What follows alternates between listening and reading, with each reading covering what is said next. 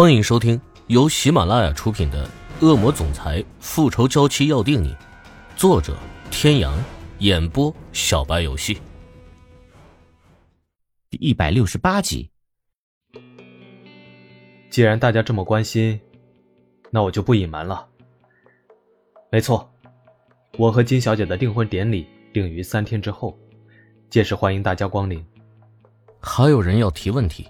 摄像师已经将镜头转向了主持人，女主播会议结束了今天的节目。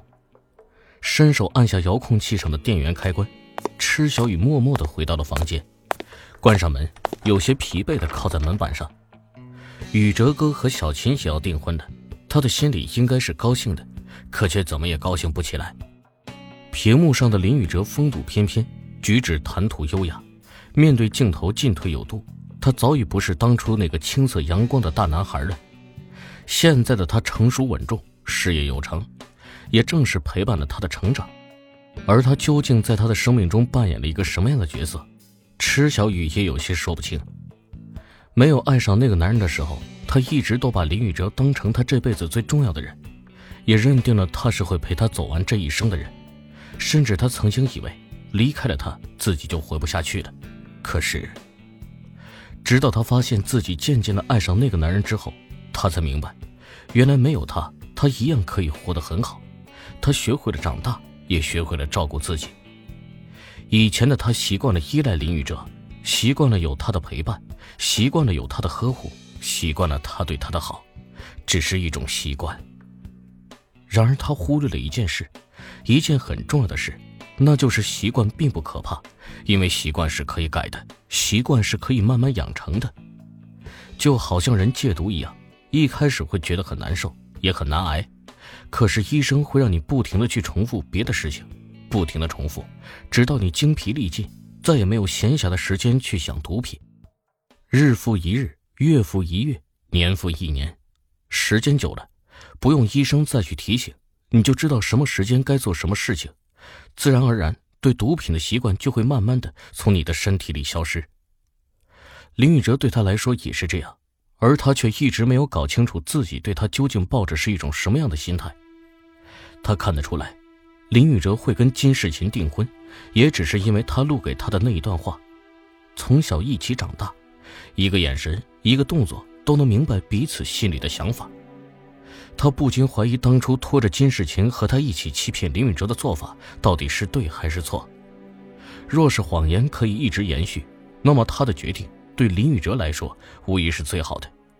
但万一谎言被拆穿，他摇了摇头，不敢再继续想下去。从头到尾最无辜的就是金世琴，如果谎言一旦被拆穿，他该怎么办呢？他现在只希望鬼手可以尽早安排好一切。只要他顺利离开这里，或许他所担心的事情就都不会发生了。正胡思乱想间，一阵悦耳的铃声响了起来。他看了眼来电显示，大吃一惊，他怎么会在这个时候给他打电话？急忙接了起来，手捂在唇边，小声的喂了一声：“小雨，是我啦，不用这么紧张，我敢给你打电话，就说明肯定是安全的。找我有事吗？”没有啊，就是告诉你一声，你设计的作品订单数量猛增，我已经给你开了一个账户，钱款我会直接转进去的。哦。听了这个消息，池小雨的兴趣缺缺。她服装设计只是为了兴趣，不是为了赚钱。要不是她大小姐当初说什么给自己留条后路，她大概再也不会提笔了。察觉到她的兴致不高。金世琴沉默了几秒钟。小雨，那个，你是不是知道了我和雨哥哥要订婚的消息？你……池小雨猛地拍了一下自己的脑门，他都忘记了金大小姐有多敏感呢。翻身坐了起来，装作非常惊讶的问道：“什么？小青，你说真的？你和宇哲哥要订婚了？什么时候？”装作不知道应该会比较好吧？如果他说知道了，再去解释他不是因为这件事情情绪低落，只怕又要多费一番唇舌了。啊，你还不知道啊？小青，你不知道，我出了点小车祸，才刚从医院里出来，所以我是真的不知道。不过现在知道也不晚了，提前恭喜你了。为了让他相信，他不得不扯出自己车祸的事情来做幌子。爱情都是自私的，没有谁会希望自己所爱的人心里惦记着别人。天啊，小雨，我觉得你真应该找个庙去拜一拜。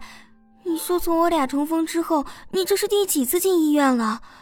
你身上该不会是沾染了什么不干净的东西吧？池小雨望天翻了个白眼金世琴好歹也是受过高等教育的，迷信起来真是一套一套的。小琴，再过几天我可能要出远门了，会不会回来也不一定。原谅我无法亲自到场去见证你的幸福，你和宇哲哥一定要好好的，知道吗？小雨，你干嘛突然说这些？真讨厌！你要去哪儿啊？我也不知道，还没决定好。设计图纸估计我是没法继续了，你要提前做准备。小青，谢谢你。哼，池小雨，你这个讨厌鬼，害得人家好想哭。我不管了，你走之前我必须要见见你，要不然我就告诉宇哥哥你还活着。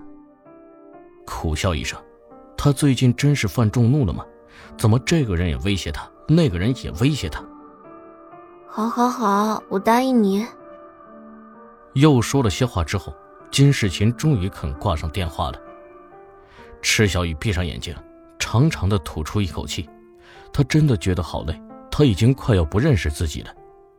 他现在开口说的每一句话都是谎话，不管是善意的还是恶意的，通通都不是真实的。他不想这样，真的不想。欧胜天进来的时候，就看见他半卧在床头睡得正香，爱怜的摸了摸他的小脸，动作轻柔的将他放平，给他盖上被单。想到他回来的目的，眼眸沉了沉，转身走了出去。